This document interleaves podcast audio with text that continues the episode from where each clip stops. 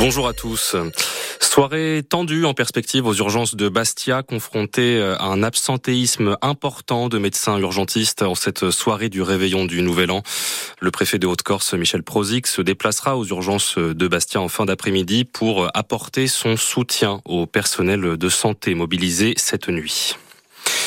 Vous avez peut-être la chance de fêter le Nouvel An, vous, et vous dînez peut-être au restaurant ce soir pour euh, la Saint-Sylvestre. Peut-être même faites-vous partie des 100 couverts réservés il y a déjà plusieurs jours à l'Hostel, comme euh, de nombreux autres établissements. L'Hôtel Bastia se met sur son 31 pour euh, le passage à la nouvelle année.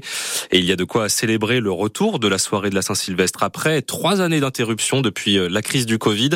Alexandre Hugoline, vous êtes, vous vous êtes glissé dans les préparatifs à quelques heures maintenant du repas. Comment se prépare-t-on sur place?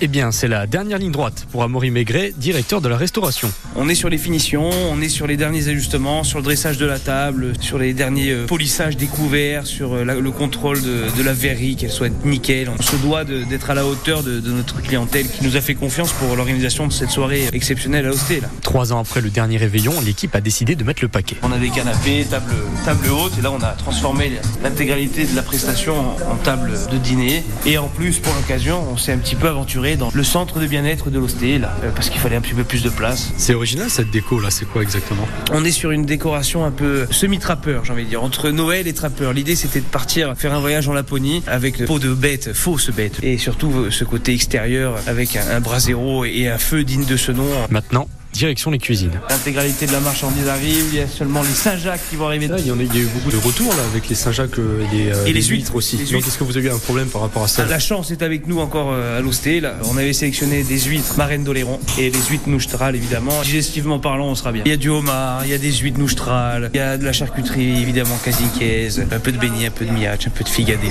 des cocktails signature et évidemment aux 12 coups de minuit, un peu de champagne. On s'octroiera le droit à consommer avec modération bien sûr et soyez prudents sur les routes. Surtout euh, ne laissez pas conduire euh, vos proches s'ils ne sont pas en état. Les contrôles routiers seront renforcés. 90 000 policiers et gendarmes sont déployés partout en France pour euh, les Bastia qui peuvent en faire une alternative à la voiture. La ligne de nuit du réseau de bus via Bastia qui dessert les quartiers de Tog à l'hôpital et Montesoro sera en service et surtout gratuite jusqu'à 3 heures du matin. Tous les ans, vous êtes euh, nombreux à faire euh, vos traditionnelles bonnes résolutions pour la nouvelle année. On entend souvent euh, les mêmes choses, arrêter de fumer, mieux dormir, faire du sport, maigrir. Toutes ces promesses euh, restent parfois des vœux pieux, il faut bien le dire. Dans les rues d'Ajaccio, Léria Maria Mousso est venue à votre rencontre pour savoir si vous aviez tenu vos résolutions de 2023. On a été plusieurs à prendre les mêmes résolutions. C'est mon groupe de la danse. On avait décidé de beaucoup travailler pour euh, atteindre les résultats qu'on voulait atteindre et on a réussi. Donc euh, on est fiers. Cette année, on a repris les mêmes résolutions, décrocher les plus hauts résultats dans la danse et si on peut évoluer comme on aimerait évoluer, ce serait bien. Maigrir un peu. Et alors? Et ça n'a pas changé malheureusement. Et pour cette nouvelle année Ça devrait être la même, mais bon, on va, essayer, on va voir si ça marche ou pas. Me faire pousser les cheveux, arrêter de me ronger les ongles, profiter de ma famille, avoir des bonnes notes. Et cette année, tu en as d'autres Gagner mon concours de danse, voyager avec ma meilleure amie, me faire pousser les cheveux, encore. Arrêter de me ronger les ongles. De pas arriver en retard. Mais je l'ai pas tenu parce que euh, c'est compliqué. Et en 2024, tu as d'autres résolutions Mais De pas arriver en retard et aussi gagner mon concours de danse avec mon école de danse, ça serait super et de partir euh, à Lyon. On va essayer de bien manger, de bien travailler, de faire plaisir à ses amis, à sa famille, en espérant que tout aille pour le mieux. Bon allez, on va voyager un peu plus, on va essayer. Merci Aléria Maria Mousso. Les supporters du Sporting s'en souviennent bien. Yannick Cahuzac va retrouver les bancs de touche de Ligue 1. Il va, devenir l'entraîneur adjoint de Régis Lebris au FC Lorient. L'ancien milieu de terrain du Sporting devrait s'engager librement jusqu'à la fin de saison. Le club breton est classé 17e au classement. C'est donc une opération maintien qui attend euh, l'ancien adjoint du RC Lens. Il avait quitté le Pas-de-Calais à l'intersaison pour rejoindre l'OGC Nice, toujours en tant qu'adjoint. Opération contestée et avortée par les ultras niçois pour des contentieux historiques entre la Corse et le club azuréen. Selon Météo France, 2023 est une année exceptionnelle qui illustre une nouvelle fois le réchauffement climatique en France. Un record de chaleur a en effet été battu pendant environ 300 jours sur l'année écoulée.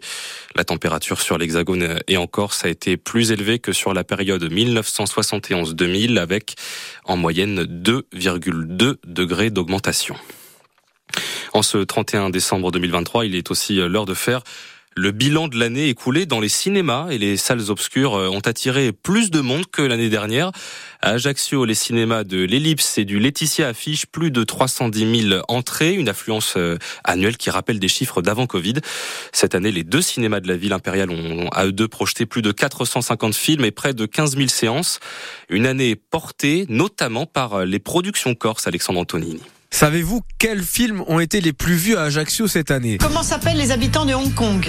Il faut tous les noms. Sans surprise, ce sont les films d'Eric Fraticelli qui pointent en tête du classement à l'ellipse. Inestimable cumule 14 000 entrées et talonne le clan qui signe un record selon Émilie Fenouille, programmatrice du cinéma. Il à la première place puisqu'on a fait 18 500 entrées. Au-delà des comédies corses, un film était particulièrement attendu pour les Ajacciens, Napoléon de Ridley Scott. 11e place au box-office de l'ellipse avec 4000 entrées, cette super production américaine n'a pas réussi à conquérir la ville impériale. Le film n'a pas su euh, plaire au public, euh, que ce soit le public ajaxien qui a été très déçu euh, de, de, cette vision de Ridley Scott de Napoléon. Le film a été très mal accueilli par les critiques, par la presse. C'était pas un, malheureusement pas un bon film. Malgré cette désillusion, les Ajaxiens restent fidèles à leur cinéma.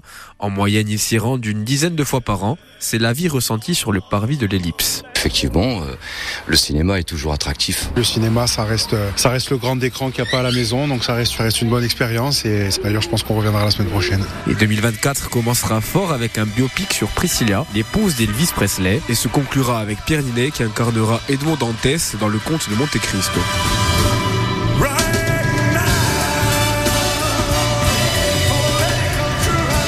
Et puis c'est un petit événement qui aura lieu à minuit à Londres.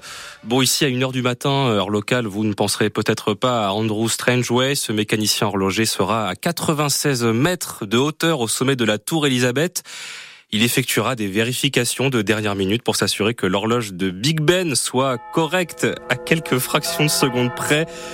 Pas question d'être en retard pour son centième anniversaire. Voilà, le fameux bong de Big Ben avait en effet retenti pour la première fois le 31 décembre 1923.